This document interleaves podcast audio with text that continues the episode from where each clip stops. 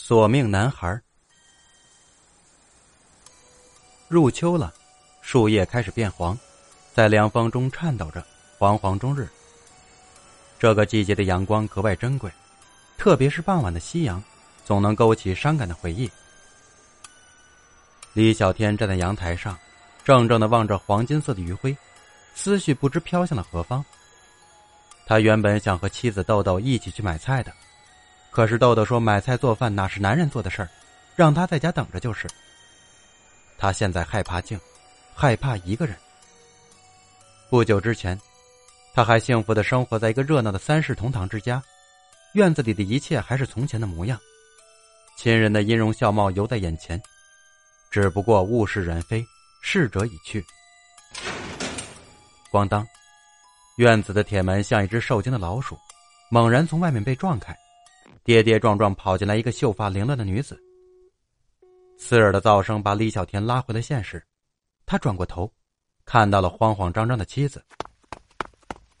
豆豆，你怎么了？李小天的心咯噔一下，快步从楼梯上跑了下去。小天，豆豆扑到他的怀里，他又出现了，他他刚才一直跟着我。他是谁？不要怕，慢慢说。李小天感觉到怀里的妻子在瑟瑟发抖，他有种不好的预感。就是那个孩子，小天，我们该怎么办呀？我们报警吧。豆豆紧紧的攥着他的手臂。如果真是他，报警有什么用？警察又不会抓鬼。李小天无力的说道。小天，我们离婚吧。豆豆突然松开手，一脸的绝望。他不是一直不想我们在一起吗？我们分开了，他就不会再来找我们了。住口！李小天将豆豆紧紧的抱在怀里。这个世界上，谁都不能把我们分开，谁都不能把我们分开。就算死，我们也要死在一起。我倒要看看，他究竟想干什么。小天，我是个孤儿，你是我唯一的亲人了。我害怕你会和爸爸妈妈、爷爷奶奶那样离开我，我好害怕。豆豆忍不住失声痛哭。傻豆豆，我现在何尝不是一个孤儿？你也是我唯一的亲人，我怎么能让你离开我？李小天的眼泪也不争气的流了下来。两年前，李小天和田豆豆的婚礼上，司仪满脸笑容的看着李小天。李小天，你愿意娶甜豆豆为妻吗？不管他贫穷或富贵，健康或疾病，快乐或忧愁，你都永远爱着他，珍惜他，守护他吗？我愿意。甜豆豆，你愿意嫁给李小天？不管他贫穷或富贵，健康或疾病，快乐或忧愁，你都永远爱着他，珍惜他，忠诚于他吗？我愿意。今天到场的亲朋好友，有没有人反对李小天和甜豆豆的结合？我反对。教堂外突然闯进来一个十四五岁的男孩，男孩的双眉中间长了一块拇指大小的红色胎记，正用眼睛恶狠狠的盯着新郎和新娘。司仪皱了皱眉，原本的排练中没有这个插曲，哪里冒出的孩子？小朋友，你是谁家的孩子？为什么要反对新郎和新娘在一起呢？新郎和新娘不能在一起，新娘是天煞孤星，他会克死所有的亲人。男孩说话时眼睛死死的盯着新娘，看得甜豆豆心里直发毛。现场一片哗然，亲朋好友们纷纷议论。李小天看着满口胡言的男孩，不由得怒火中烧。豆豆是孤儿没错，但绝不会是什么天煞孤星，一定是有人派他来捣乱的。这是谁家的孩子，这么没教养？阿浩，把他轰出去！李小天说完，他的死党阿浩二话不说，夹起小男孩就出了教堂，直到仪式结束才回来。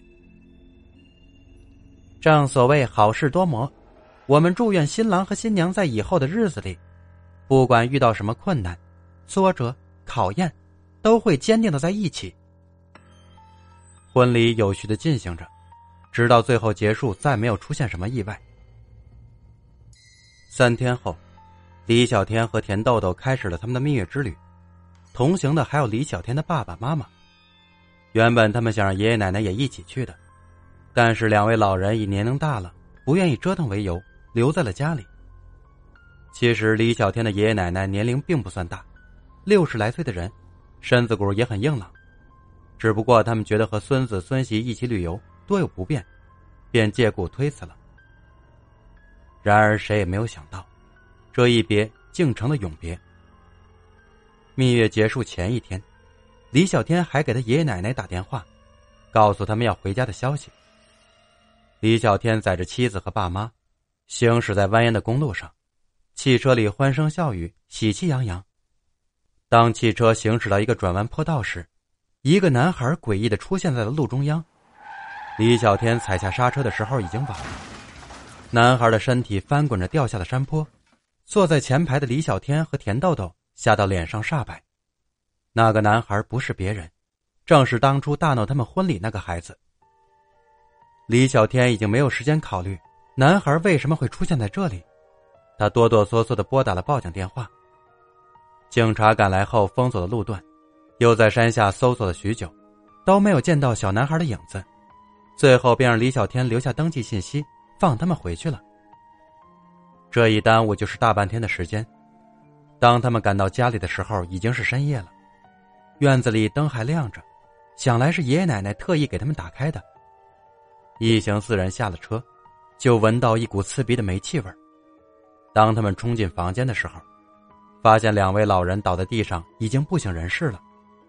厨房的灶台上是一锅没有煮熟的白米饭。李小天将爷爷奶奶送到医院后，医生惋惜的告诉他：“如果再早送来半小时就没事了。”田豆豆抱着爷爷奶奶的尸体放声大哭。两位老人是地道的北方人，一辈子都没有吃过几次米饭，哪里会煮米饭呢？这个家里也只有自己是南方人，吃不习惯面食，都是因为自己。才害死了爷爷奶奶。李小天却不这么认为，都是那个该死的孩子。如果不是因为半路上遇见他，他们早就到家了，怎么会发生这样的事可是人都被自己撞死了，还有什么好抱怨的？婚后的李小天和田豆豆十分恩爱，对爸妈也非常孝顺。两年的时间，一家人渐渐走出了丧亲的悲痛。然而，就在李小天快要忘记那个男孩的时候，他再一次出现了。这一次，他又会带走谁的生命呢？欲知后事如何，且听下回分解。